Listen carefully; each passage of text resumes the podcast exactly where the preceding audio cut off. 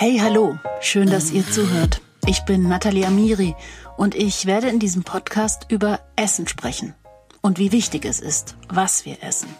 Unser Essverhalten hat nämlich extreme Auswirkungen auf die globale Erwärmung und umgekehrt. Die Viehwirtschaft macht rund 51 Prozent aller weltweit ausgestoßenen Treibhausgase aus und ist für 91 Prozent der Zerstörung im Amazonas-Regenwald verantwortlich sowie für 20 bis 30 Prozent des gesamten Süßwasserverbrauchs. Es ist also ziemlich wichtig, was wir täglich essen. Und ich sage euch was, eigentlich ist es gar nicht so schwer, nachhaltig zu essen.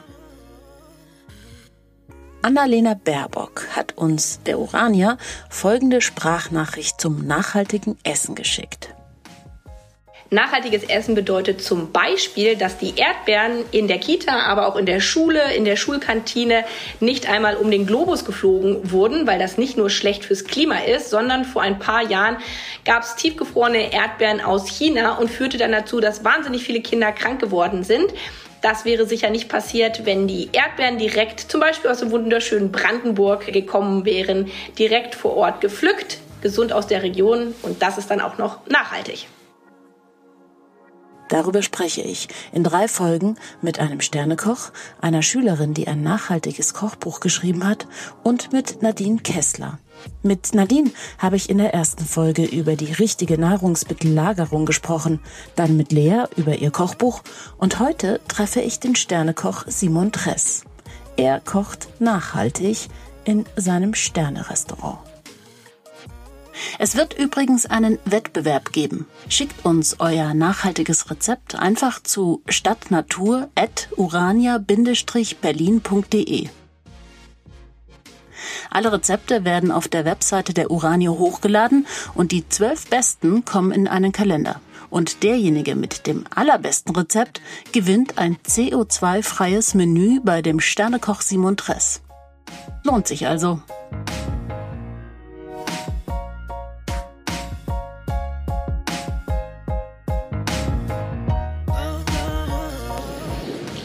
Ich freue mich so sehr.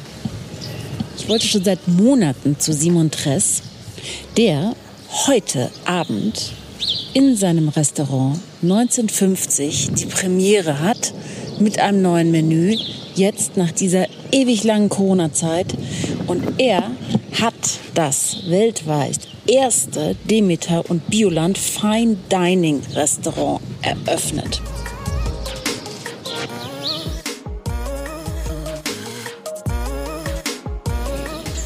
Und da ist er. Simon, hallo. Hallo Nathalie, grüß dich. Hi. Endlich sehen wir uns. Ja. Wir machen mal die Masken ab, weil hier sind wir noch im Freien. Ja. Sehr schön, dass es geklappt hat. Heute ist die Premiere deines neuen Rezepts endlich im 1950 Restaurant. Genau. Wie fühlst du dich? Ich fühle mich sehr gut und äh, bin auch ein bisschen nervös und angespannt. Um 8.30 Uhr kommen dann zwölf Gäste. Aber wir zwei können ja schon mal für den ersten Gang schon mal ein paar Kräuter ernten, wenn du möchtest. Super Idee. Sag mal, was du hier alles hast. Wir sind ja ein Podcast, das heißt, man sieht es nicht. Also wir bewegen uns hier auf unserem kleinen Hof, das früher ein Bauernhof war. Mein Großvater Johannes Dress Senior hat 1950 sich den biodynamischen Gedanken, das heißt der Gedanke von Rudolf Steiner verschrieben und hat damals die komplette Landwirtschaft nach biodynamischer Denkweise umgestellt, nach Demeter, nach Demeter-Richtlinien. Und ähm, jetzt bewegen wir uns einen wunderbaren Kräutergarten und unser Gewächshaus, wo wir über 120 verschiedene Kräuter und Gewürze haben. Es sieht herrlich aus. Also es ist einfach ein Blumen- und Kräuter grünes Meer. Also ich sage immer, nicht wir machen den Teller, sondern die Natur macht den Teller. Das ist mein Credo, denn ich glaube, wir als Köche müssen auch wieder lernen, unser Handwerk und auch, ich sage mal, unsere Verortung, was wir vor Ort finden, auch wieder mehr wertzuschätzen. Ähm, die letzten Jahre hat sich natürlich auch durch die Globalisierung so verändert, dass wir nicht auf alles zugreifen können. Aber ich finde, das Handwerk, Kochberuf und auch dieses Fordern, sich selber zu fordern, beginnt eigentlich wirklich vor der Haustüre. Wir sind hier jetzt im Restaurant drin. Es schaut wunderschön aus. Messinglampen hängen von der Decke. Ich liebe Messing und es ist hier wunderschön eingeräumt. Es gibt nur ganz begrenzte Plätze für die Gäste. Ähm, man freut sich, wenn man einen Platz hier bekommt bei euch, ne? Ja, in der Tat. Also wir haben uns bewusst auf die zwölf Plätze auch festgelegt, weil wir gesagt haben, es ist eine sehr junge Mannschaft. Das Konzept des Sounds 50 ist, dass wir hier mit wunderbaren Azubis arbeiten dürfen. Gerade die Elena hier im dritten Lehrjahr, die macht heute den Service. Dann haben wir hier die Pia im ersten Lehrjahr Und die Lourdes wird ab September hier die Ausbildung bei uns starten und wird jetzt mal ein bisschen reinschnuppern bei uns.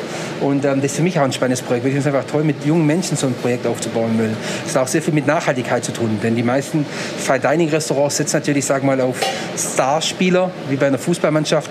Und wir wollen eigentlich wirklich mit den jungen Leuten, die auch die DNA des Unternehmens verstehen und die schon eine Weile bei uns arbeiten, auch so mit natürlich auch die, die, die Gedanken äh, projizieren auf die Gäste. Und das können eigentlich nur die Menschen, die auch wirklich so ticken wie der Chef sozusagen. Was machen die Mädels denn gerade? Also Lourdes macht gerade Haferbällchen gebackene. Das gibt einen leichten Crunch für unseren dritten Gang, den du ja heute auch genießen wirst. Das ist eigentlich der beste Podcast, weil ich nämlich heute alles genießen darf. Die, äh, die Pia packt gerade eine Schnitte ein. Und zwar wir haben Hafer mit Karotte, mit etwas Chili und unseren eingelegten Aprikosen äh, kombiniert. Das heißt, natürlich müssen wir viele Sachen, wie ich es vorher schon erwähnt habe, schon sehr viel einmachen, fermentieren, auch einfrieren für unsere Menüs, dass wir einen Vorsprung bekommen. Sie packt das jetzt in Kohlrabi ein. Das heißt, wir haben den Kohlrabi ganz, ganz fein äh, geschnitten und haben ihn leicht angefroren, dass er auch perfekt sich aufrollt. Und den kommen wir nachher auch mit Schnittlauch und zwar mit einer grasgrünen Schnittlauchsoße. Du kannst ja nicht heute am Morgen überlegen, was du machst und dann am Abend es ausführen. Wie lange planst du so ein Menü? Also dieses Menü eigentlich, das, wir hatten jetzt ja durch den Lockdown sieben Monate Zeit. Gut, das ist jetzt ausgereift, das Ja. Menü. Also wenn wir es jetzt verkacken, dann weiß ich auch nicht. nee, aber in der Tat haben wir eigentlich schon das Menü für nächsten Winter schon in der Tasche. Wenn wir jetzt wir beide mal in mein Kühlhaus gehen, Okay. Ich darf ins Kühlhaus. Auch wunderschön. Man sieht vom Restaurant rein in das offene Kühlhaus. Und zwar in dem Kühlhaus drin sind jetzt hier ganz viele eingelegte Birnen. Wir haben hier am 27. August letztes Jahr äh, Fenchel in Salzlake eingelegt. Wir haben hier Creme Gespritzkraut am 23. August gemacht. Wir müssen immer ein Jahr im Voraus planen. Das bedeutet auch, dieser Ursprung ist 1950, das sind 71 Jahre, haben auch irgendwie auch die Geschichte und die Kultur eigentlich auch 71 Jahre. Denn früher war es ja auch so, dass... Ähm, Moment, jetzt geht die Lüftung los. Genau. Wir gehen raus. Früher war es ja auch so, dass im Endeffekt die Menschen eingemacht haben, fermentiert haben, eingekocht haben, um einen Vorrat zu schaffen für die kalte Jahreszeit. Das haben wir ja alles verlernt. Leider ja. Wir haben es im Endeffekt auch durch den Luxus unserer Gesellschaft auch verlernt, dementsprechend die Schätze auch wieder zu schätzen und zu sagen, okay, was habe ich jetzt und wie kann ich es auch genießen in der Zeit, wo es nicht wächst. Zum Beispiel auch wie Erdbeeren und so weiter, dass man einfach sagt, hey, jetzt ist die Zeit, die Saisonalität der Frische und wir greifen zurück auf eingelegtes, eingemachtes. Und so ist das Konzept des Restaurants aufgebaut, eigentlich den Ursprung der Tradition. Das bedeutet aber auch, dass ich mich viel mehr mit Essen auseinandersetzen muss. In der Tat. Also ich, ich erkläre es immer schön, hier in so einem, in so einem Restaurant hängen immer vier so Wände. Und ich sage den Gästen immer, ein normaler Koch hat vielleicht vier Regale zur Auswahl. Wir haben nur ein Regal. Und aus dem einen Regal müssen wir das Maximale rausholen. Und ich glaube, das macht auch das Handwerk des Koches so spannend. Denn du musst mehr denken, weiterdenken. Du kannst nicht sagen, ich gehe jetzt in den Supermarkt und hol mir das und das, sondern wir müssen tief denken. Und das wirst du heute Abend dann erleben, diesen echten Geschmack wieder. Und da bin ich ein riesen Fan davon. Denn ich finde einfach, es muss wieder echt schmecken.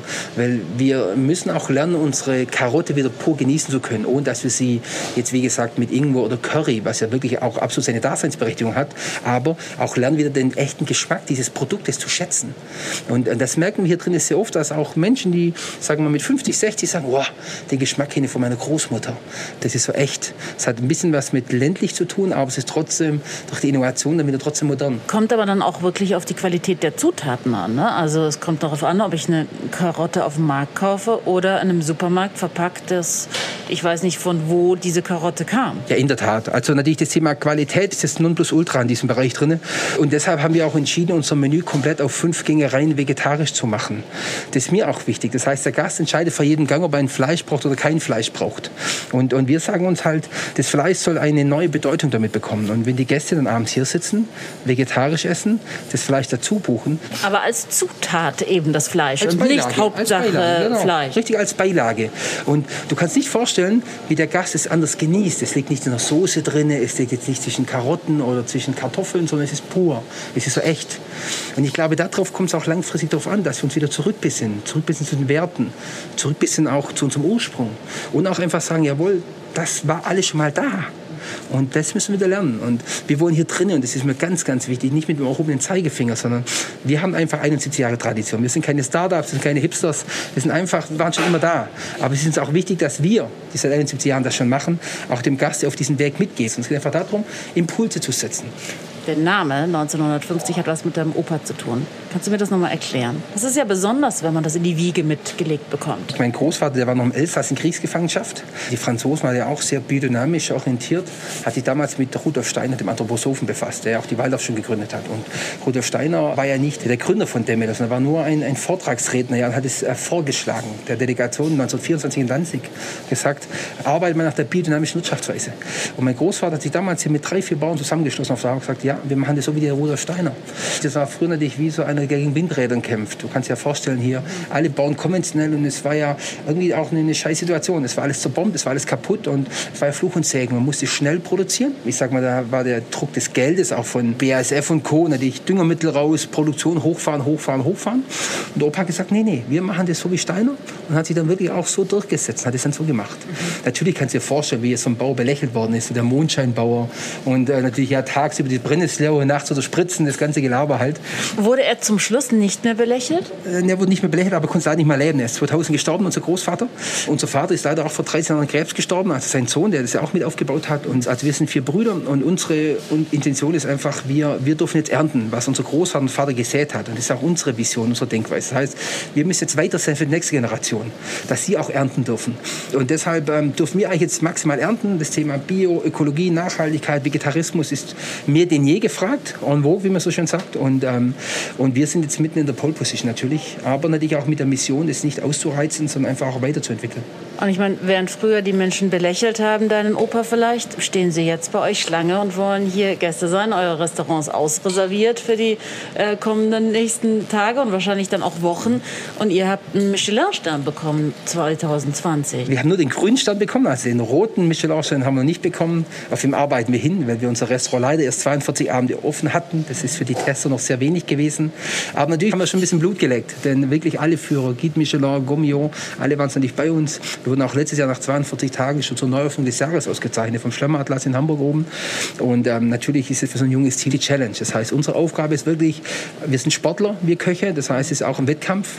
Es ist auch dementsprechend jeden Tag Training, Training gefordert, um das perfekte Menü abzuliefern. Und deshalb sehen wir sich, man lächt sich natürlich nach so einem Erfolg. Aber wie gesagt, auch wieder im Gedanken vom Großvater in der Nachhaltigkeit. Der Nachhaltigkeit der Mitarbeiterführung, der Nachhaltigkeit auch, dass wirklich auch gesund wächst. Also wenn ich so das Essen hier sehe, das vorbereitet wird, werde ich definitiv im nächsten Leben auch Restauranttester. Ich würde sagen, wir beginnen jetzt. Sonst bringe ich euren Zeitplan auch durcheinander. Also jetzt beginnen wir zu kochen, aber vorher möchte ich dich fragen, wenn du euer Konzept erklären möchtest in einer Schlagzeile, was würdest du sagen? Äh, boah, Bio echt fein. Bio echt fein. Kochen wir jetzt. Was machen wir jetzt? Ich habe hier ein wunderbares Tatar aus der Rote Beete. Dafür haben wir auch unseren Schnittlauch geholt. Wir haben ja unsere Rote Beete lange getrocknet als kleines Granulat. Ähm, Elena, willst du gerade mal ganz kurz das Rote Beete Granulat holen? Und Pulver bringt beides. Das wäre super. Also die Elena bringt uns gerade dieses Granulat und sie bringt uns ein Pulver. Das heißt, wir haben die rote Beete, die wir geschält haben. Aus der Schale haben wir einen Staub gemacht. So, die Pia kommt aus dem Garten, es regt in den Strömen. Oh Gott, bin ich froh, dass wir vor fünf Minuten aus dem Garten genau. zurückgekommen sind. Die sind pitchnass, die sie, zwei Mädels, die reingekommen worden, genau. sind. Das linke ist meine Frau, die Katharina. Und das rechte ist, wie gesagt, die Pia, die beide sehr nass sind. ähm. Das Innere von der roten Beete ist getrocknet worden. Dann haben wir aus der Schale haben einen wunderbaren Staub gemacht und dann haben wir noch rote Betesaft. Den haben wir vorher wir beide im Kühlhaus gesehen. Ähm, haben wir angemacht das haben wir jetzt mit etwas äh, Schnittlauch verfeinert, um eine leichte Schärfe zu erzeugen. Wir haben etwas Salz dazu gemacht. Und das ist jetzt wie eine Textur des Fleisches. Das werden wir jetzt hier in unseren schönen Teller reinsetzen. So, dann machen wir einen schönen runden Kreis als Basis drunter. Dann haben wir dazu letzten Winter sehr viel Kraut gehabt und Karotten. Die haben wir über sieben, acht Tage die fermentiert. Das heißt, wir haben die, die Karotten etwas mit Salz, etwas Chili haben wir die hier in unserem Restaurant stehen lassen bei so 20, 25 Grad, sieben Tage, bis eine leckere Fermentation eingezogen ist, um eine leichte Säure zu bekommen und auch diesen Umami-Geschmack dann auch später über die Tomate zu erzeugen. Die Gurken hier, die sind vom letzten Sommer. Das heißt, die haben wir geerntet, haben sie auch nur etwas mit Salz eingelegt in Einmachgläser und in feine Würfel geschnitten. Und nebendran, was auch gleich mit drauf kommt, ist unser Senfkaviar. Das heißt, wir haben hier einen wunderbaren Bauer, den Marco Schmid, der hat Senf gemacht, den wir jetzt mit Knoblauch, den eine Bäuerin für uns anbaut und auch dem Lorbeer aus dem Gewächshaus mit etwas Honig. Wir haben hier wunderbar 70 Meter von hier entfernt unsere eigenen Bienen, die uns den Honig liefern. Hier haben wir diesen wunderbaren Schnittlauch, der am Tatar drin ist.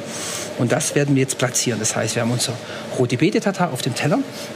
Dann haben wir hier eine Creme gemacht aus Ricotta, etwas Milch.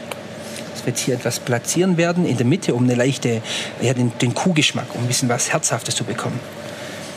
Dann die Tomatencreme. Wir haben jeden Sommer so um die 20 Tomaten, die wir anbauen. Die lassen wir dann einkochen, werden die dann wirklich sehr lange schmoren lassen, über drei, vier Stunden, dass sie dementsprechend als Konzentrat enden. Die haben jetzt zwischen der rote Beete platziert. Also wir mischen wirklich das Thema Sommer und Winter miteinander. Dann erzeugen wir durch den Kimchi, der halt ohne Fischsoße und Co. ist, sondern wirklich nur im Lokalen drin, erzeugen wir eine gewisse Säure bei uns im Gericht.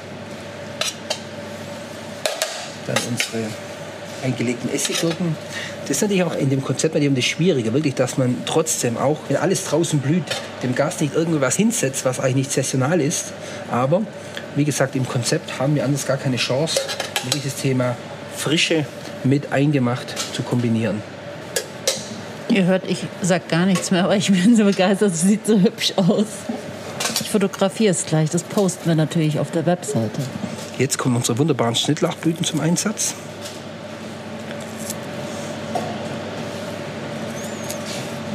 So.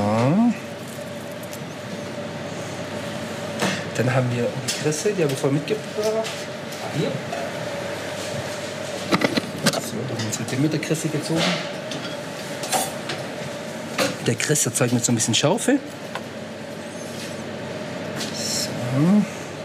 Und fertig ist unser Gericht. Das heißt, wir haben ein Tatar von der roten Beete mit unserem eigenen Kimchi, einer leckeren Tomatencreme, einer leichten Soße aus Ricotta. Dieser Ricotta, liebe Nathalie, wird dich äh, nachher auch noch begleiten bei unserem dritten Gang, den wir haben. Der Ricotta entsteht auch aus dem Klären der Milch. Das heißt, wir haben aus unserer Milch haben eine Fleischbrühe gemacht oder eine Gemüsebrühe mit Karottenschalen. Das wirst du gar nicht erkennen, denn es ist so klar wie eine Brühe, obwohl es Milch ist. Und deshalb haben wir zwei Arten gemacht. Das heißt, einmal den Ricotta-Baum hier und im dritten Gang bauen wir dann sozusagen diese Molke ein. Dann haben wir noch unsere Gurken mit eingelegt, etwas scharfe durch Radieschen und unsere beide geernteten Blüten des Schnittlauchs.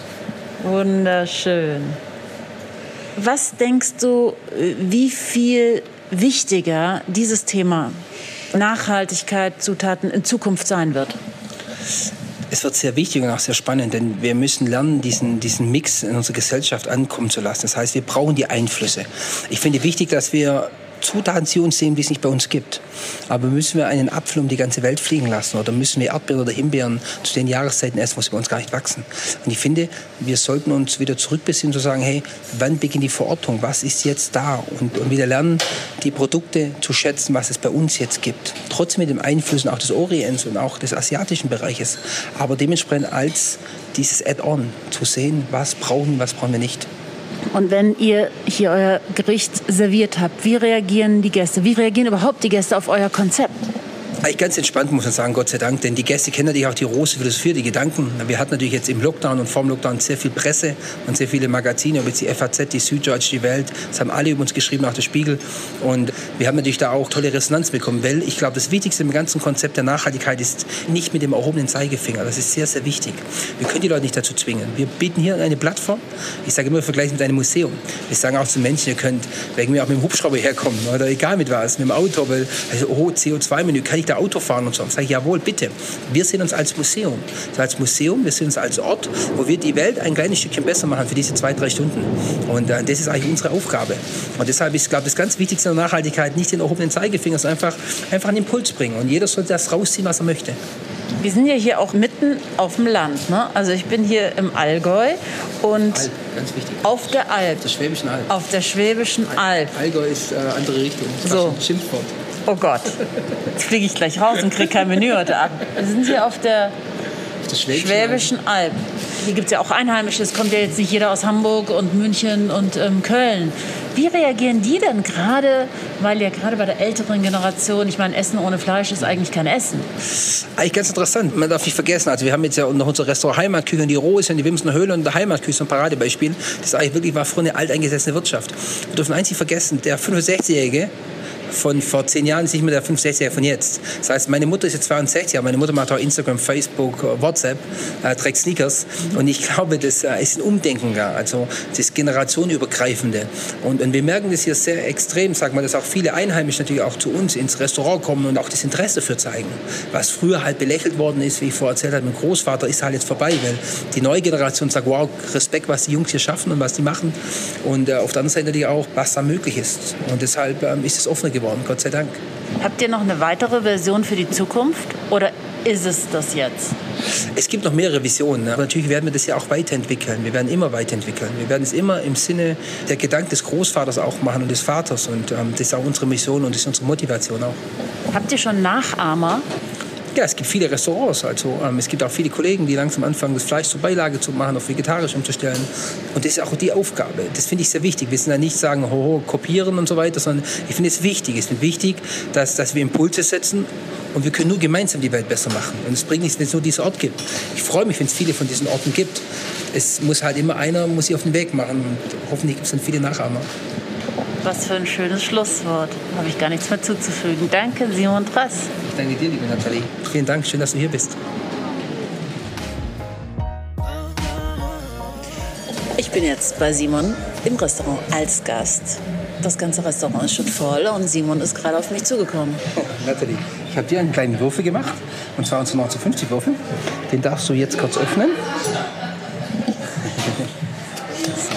Der 1950-Würfel erzählt dir die Geschichte der Familie und äh, des Konzeptes. Und wir haben einen kleinen Gruß aus der Küche. Und zwar, wir haben unseren Fench vom letzten Sommer, haben wir etwas Szechuan-Blätter mariniert, etwas Tomatenfond, eine konfittierte Tomate vom letzten Sommer mit einer leichten Röstzwiebel Hollandaise.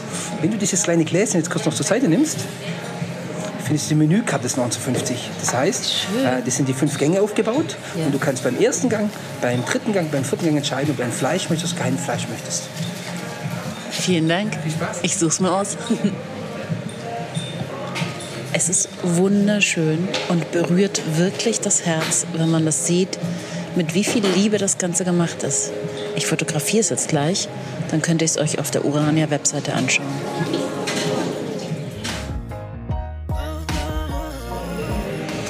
Auf der Menükarte steht jetzt das Menü. Und zwar steht hinter jeder Zutat in Klammern der CO2-Ausstoß. Ich lese mal ein paar Werte vor. Rote Beete 11,1 Prozent, Milch 10 Prozent, Ricotta 7,2 Prozent. Es gibt als Vorspeise rote Beete, Milch, Ricotta. Und dann später gibt es zum Beispiel, wenn man möchte, auch Hirsch. Und Hirsch hat 18,9 Prozent CO2-Ausstoß. Hirschknochen zum Beispiel 24,9 Prozent. Ja. So gewinnt man irgendwie einen Eindruck, wie viel CO2-Ausstoß welches Lebensmittel verursacht. Simon, ich habe gerade auf der Karte gesehen, euer Menü ist ja gar nicht so schnickschnack. Ne? Also da steht rote Beete, Milch, Ricotta. Ja. Ist dahinter auch eine Philosophie? Ja, die Philosophie bedeutet, dass wir jedem einzelnen Zutat den maximalen Respekt schenken wollen. Wir wollen nicht immer diese Headliner. Das ist wie beim Fußball. Nur ein Sturm allein kann kein Spiel gewinnen. Mhm. So wichtig ist halt auch, dass er eine stabile Abwehr hat. Und äh, deshalb ist hier auch das Gleiche. Das heißt, nicht die Top-Produkte machen das Produkt was Besonderem, sondern die Nebenprodukte. Die machen den Star. Und deshalb haben wir das aufgebaut wie bei einer Verpackung. Wir sagen, okay, wir tun allen, jedem einzelnen Produkt, egal wie viel Prozent, den maximalen Respekt schenken. Ich lese gerade, Korianderblätter haben 0,1% CO2-Ausstoß. Also wenn wir es richtig gut mit unserer Welt meinen, dann essen wir einfach nur noch Korianderblätter. 0,1% Quasi nichts. Ich werde jetzt Koriander in Zukunft ganz anders essen.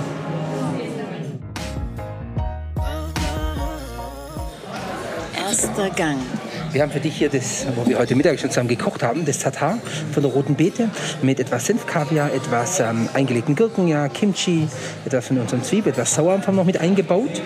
Und dazu gieße ich dir etwas äh, Fond aus Apfelessig, etwas Tomate, etwas Erfrischendes dazu. Als Beilage, das was das Fleisch ist, habe ich eine Hirschmaultasche mit einem gebeizten Hirschrücken. Darüber liegt etwas Kamille. Dann habe ich eine kräftige Essenz aus dem Hirsch gekocht mit etwas Tomatenfond. Und jetzt wünsche ich dir einen guten Appetit. Ich kann auch gar nicht mehr sprechen. Es ist fantastisch. Ich probiere jetzt mal die rote Beete mit dem Kimchi. Schmeckt wirklich ein bisschen wie Fleisch. Und köstlich. Und diese Senfkörner obendrauf. Und es sieht aus wie ein Wiesenbeet. Mit ganz vielen Blumen.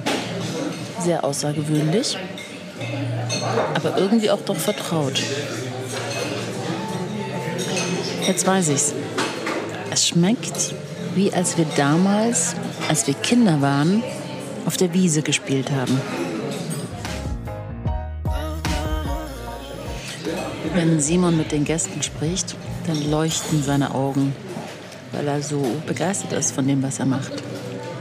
Das spürt man die ganze Zeit, während man mit ihm spricht, wenn er über das Essen spricht, über die Philosophie und zwar haben wir jetzt, das hast du heute Mittag gesehen bei der Vorbereitung, unsere Haferschnitte mit etwas Chili verfeinert. Außenrum ein Kohlrabi-Mantel, dann mit Karottenreduktion eingestrichen. Da oben drauf haben wir ein Röstzwiebelpüree gemacht, ein kleines Haferbällchen, ein Kohlrabi, dieses rund ausgestochene in Olivenkraut und Honig eingelegt. Dann gerade haben wir eine frische, ewige Zwiebel frittiert, etwas äh, fermentierter Rettich dabei und ein Zimtpfeffer, das andere grüne Blatt. Und jetzt gieße ich dir noch eine grasgrüne, kräftige Schnittlauchsoße an. Einen guten Appetit.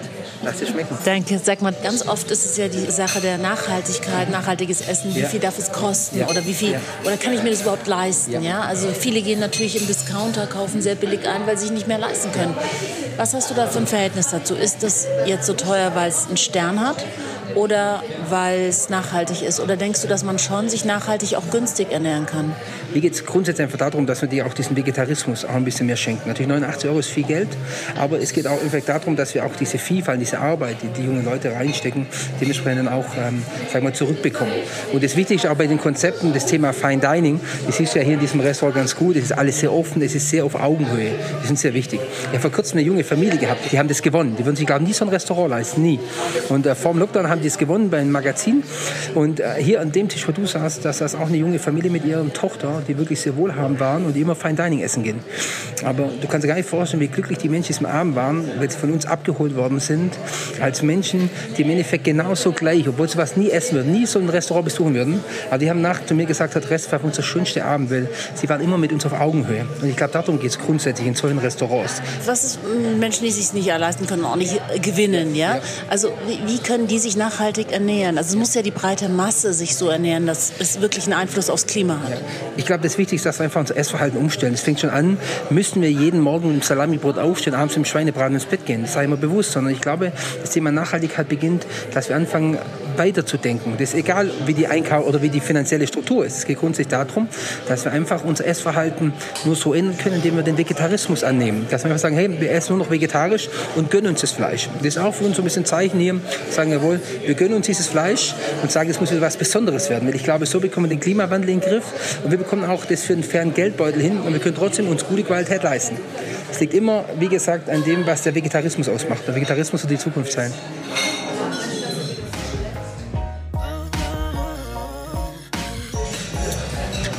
Es wird gerade der dritte Gang angerichtet und Simon sagte gerade nur, ihr findet mich im Gewächshaus. Im nächsten Gericht sind Koriandersamen, Rapsöl, Grünkern, Butter, Dill, Kartoffeln, Sellerie, Wirsing, Kamille und Bergkäse drin. Bin gespannt, wie es schmeckt und aussieht. Es geht weiter mit einem Stundenei äh, und einem Grünkernrisotto. Zum Grünkernrisotto haben wir etwas Sellerie gemacht, dann etwas Oxalisklee, etwas Kamille, etwas Porridge und Ringelblume. Dann habe ich eine richtig schöne Butterplatte, die ich jetzt auf das Ei draufsetze, dass ein Ei noch ein besonderes Aroma bekommt. Und das, was du hier siehst, das ist Brühe. Und zwar eine Milch. Das ist pure Milch. Und die Milch haben wir, den Ricotta haben wir am ersten Gang, haben wir mit Karottenschalen, weil die Karottenschalen waren übrig, haben wir geräuchert. Richtig schön gegrillt. Und deshalb gibt es diese Farbe, was aussieht wie eine kräftige Brühe. Und das ist pure Milch. So, jetzt wünsche ich dir einen guten Appetit. Dein Schwein kommt gerade noch hier.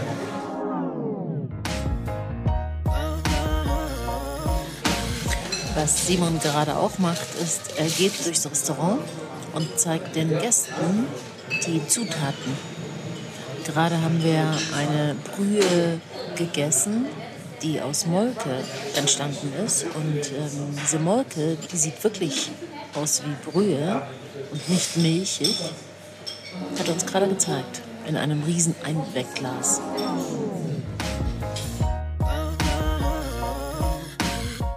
Wir haben jetzt unseren Hauptgang. Und zwar haben wir einmal einen Altlinzenthaler mit einem gebratenen Spinat, einem Spinat-Kartoffelschaum, dann eine ganze Karotte gegrillt, Karottenpüree, Karotten im Ganzen. Das ist ein Pilzstab aus unserem Gewächshaus. Es gibt unsere Rahmsoße. Und da gieße ich jetzt aus den Schalen von den Karotten, haben wir eine richtig kräftige Bratensoße gemacht. Die gießen wir dazu. Nur aus den Schalen der Nur aus den Karotten. Schalen, genau. Und aus unseren Trauben, die hier in der Wand entlang hängen. Und unseren Tomaten, die wir letztes Jahr eingekocht haben. Sieht wirklich aus wie in eine Pilzrahmsoße. Die Pilzrahmsoße. Danke. Jetzt kam der vierte Gang und der Hauptteller ist das Gemüse. Und auf einem viel kleineren Nebenteller liegen ein paar sehr fein geschnittene Scheiben Fleisch. Ohne Shishi, ohne Soße, ohne irgendwas. Es ist wirklich einfach die Beilage. Also bei Simon Press sind die Kartoffeln das Fleisch. Und an diese andere Kombination auf den Tellern und Anordnung muss ich ehrlich gesagt mich fast noch gewöhnen. Ich habe es jetzt erst richtig kapiert. Das Fleisch ist die Beilage.